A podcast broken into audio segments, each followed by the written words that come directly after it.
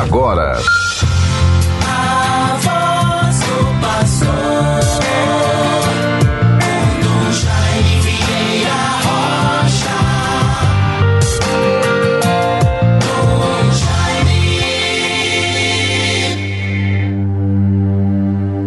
Exulte o coração dos que buscam a Deus. Sim, buscai o Senhor e a sua força procurai sem cessar a sua face. Salmo 104, versículos 3 e 4. Meus bons ouvintes todos, com muita consideração, esperança, com um sentimento muito profundo de fraternidade, e por que não dizer também de paternidade na condição de pastor desta igreja de nosso Senhor Jesus Cristo que está nesta arquidiocese de Natal, que me foi confiada, o Senhor que me confiou a minha fraqueza.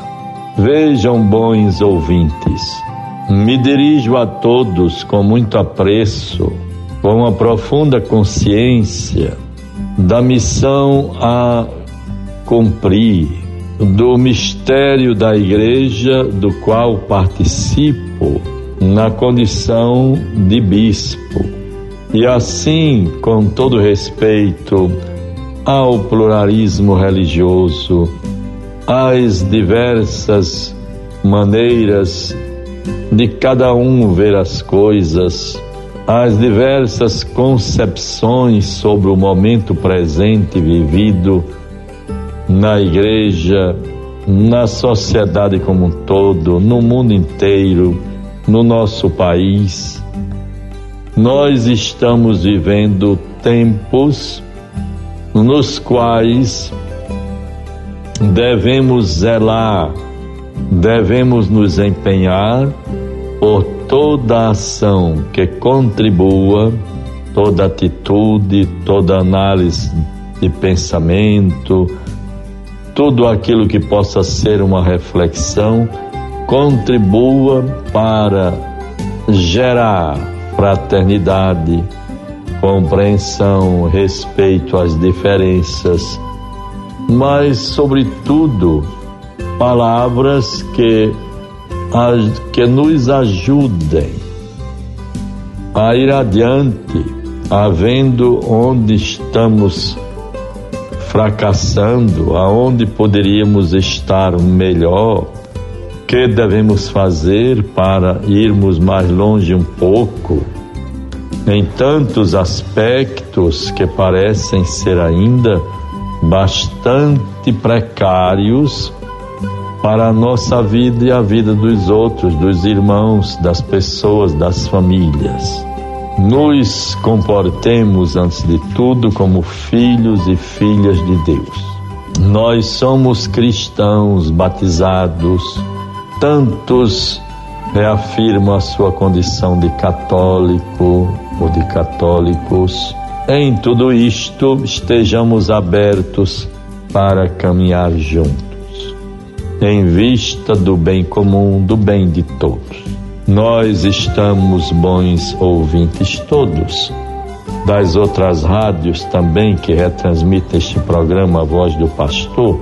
Estamos vivendo na igreja um momento muito novo, bastante motivador. É a resposta que vamos tentando dar ao apelo do Papa Francisco para uma igreja caminhando na perspectiva de uma igreja sinodal.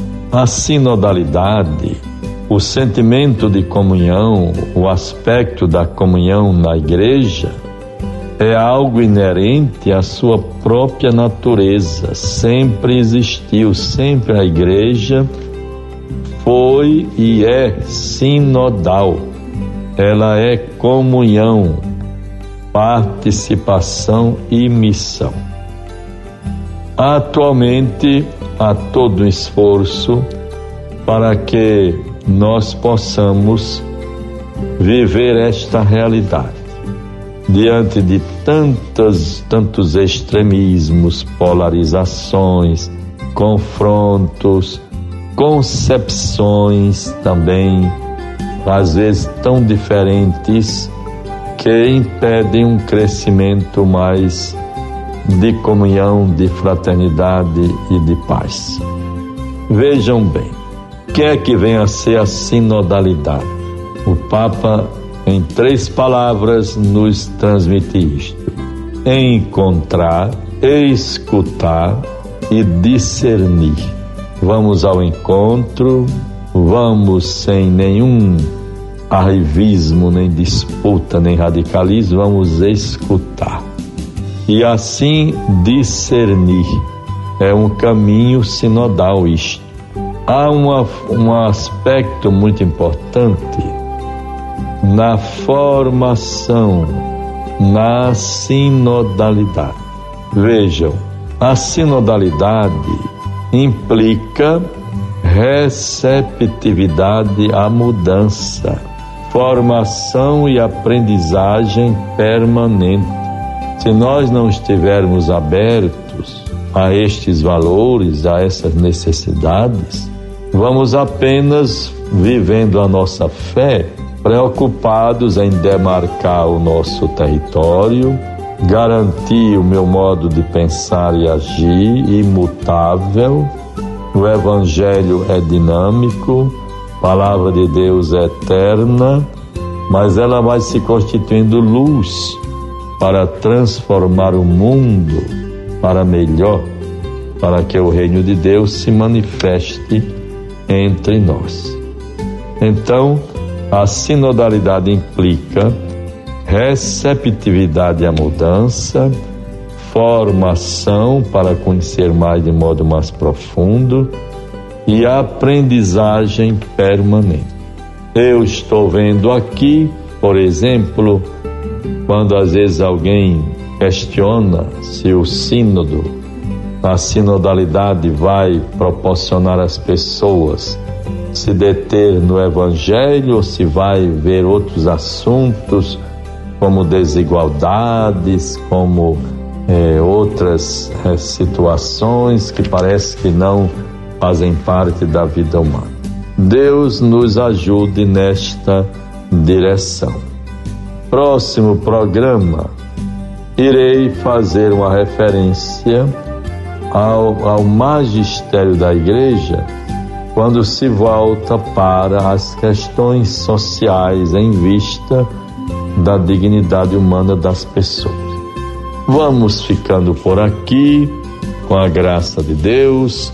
É, no dia de hoje, à noite, devo estar em Santa Cruz, numa comunidade rural, para a crisma de um pequeno grupo de jovens, lá juntamente com o Padre Vicente, pároco de Santa Rita de Cássia. Mas vejam a palavra de Deus. Lucas 13, 18 a 21. Jesus dizia ainda: A que é semelhante o reino de Deus e a que o compararei? É semelhante ao grão de mostarda que um homem tomou e semeou na sua horta e que cresceu até se fazer uma grande planta e as aves do céu vieram fazer ninhos nos seus ramos. Procuremos com a nossa participação estarmos a serviço da construção desse reino de Deus que deve amparar todos. Em nome do Pai, do Filho e do Espírito Santo. Amém. Você ouviu